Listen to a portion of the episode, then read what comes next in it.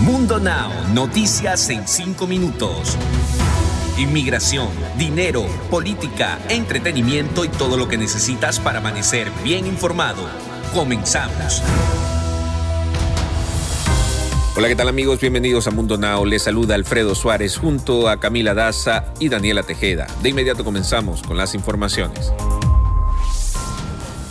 El paso de la tormenta Henry por el noreste de Estados Unidos, que continúa siendo muy potente, ha dejado a miles de hogares sin energía eléctrica, inundaciones, marejadas ciclónicas, árboles caídos y dolor de cabeza para muchos por la cancelación de más de mil vuelos en diversos aeropuertos. Henry se debilitó durante la noche del sábado y fue degradada a tormenta tropical el domingo por la tarde en Rhode Island. Arrojó lluvia hacia el oeste mucho antes de su llegada, inundando áreas tan al suroeste como New Jersey antes de precipitar el noreste de Pensilvania.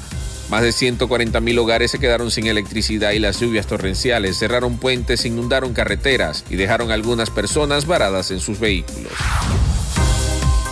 Los talibanes dijeron que provocarán una reacción y amenazaron con consecuencias si Estados Unidos o el Reino Unido no abandonan Afganistán el 31 de agosto y deciden extender el plazo para la retirada de sus tropas.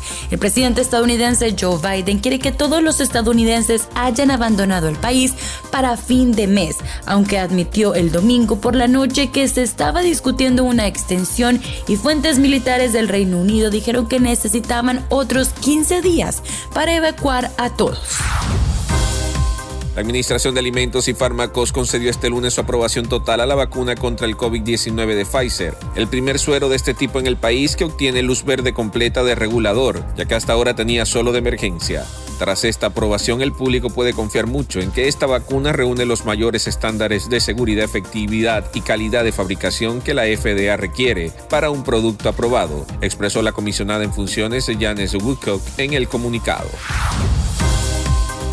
Al menos tres personas murieron baleadas en un tiroteo desde un vehículo en Shreveport, en Luisiana, luego de que estallaran disparos mientras que un grupo de hombres filmaba un video de un desafío viral de TikTok, conocido como The Crate Challenge. Según los informes del tiroteo, este tuvo lugar el 22 de agosto a las afueras de una escuela de Linwood Public Charter School, mientras las víctimas filmaban la tendencia viral que acumula más de 15.3 millones de visualizaciones en TikTok y consiste en intentar cruzar a pie una pirámide de cajas de plástico sin que se volquen. Y ahora es momento de presentarle lo que tanto estaba esperando. Con ustedes, las noticias favoritas de todo mundo. Aquí están las más actuales del entretenimiento. ¿Será que se está burlando? Luego de que el cantante Cristian Nodal borrara todas sus fotos de Instagram y haya dejado de seguir a Belinda, usuarios sospechan que la historia de amor de la pareja llegó a su fin y hasta Lupillo Rivera reaccionó a este rompimiento. Lupillo compartió un video de él y su pareja Giselle Soto en la que ambos están juntos. Cuando Giselle se acerca a su pareja para darle un beso, Lupillo comienza a hablar como uno de sus personajes favoritos, el pato Donald, como si tratara de hacerle la competencia a Christian Nodal, con la única imagen que él dejó en sus redes sociales. Para recordarles a todos, fue la del ratón, Speedy González. Y ahora cambiando de tema traemos muy malas noticias y es que el gran charro Vicente Fernández tuvo que pasar por un procedimiento médico que al parecer será el causante de que no podrá cantar más. El cantante fue sometido a una traqueotomía. Para su médico esto fue muy difícil y él mencionó a una famosa revista de espectáculos que posiblemente el cantante sí podrá hablar pero no cantar.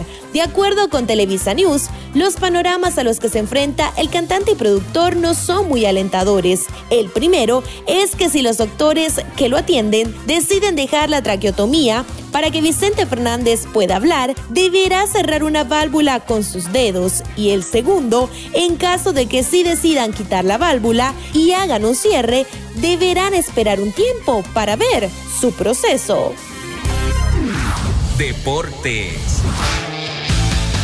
Y en los deportes, el jugador mexicano Rodolfo Pizarros del Inter Miami fue elegido este lunes como el jugador de la semana correspondiente a la vigésimo primera jornada de la Liga Profesional de Fútbol de Estados Unidos o MLS. Pizarro anotó un doblete en la victoria de 3 por 1 del Inter contra el Toronto FC en el DRB PNK Stadium el sábado. Luego anotó el tercer gol del Inter Miami al comienzo de la segunda mitad con un toque de brillantez.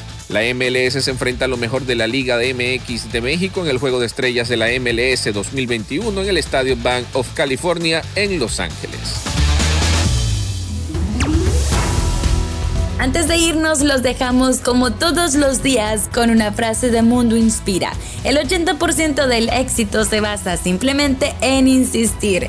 Con esto nos despedimos Camila Daza, Alfredo Suárez y Daniela Tejeda. Recuerda que puedes ampliar estas y más noticias al ingresar a www.mundohispánico.com.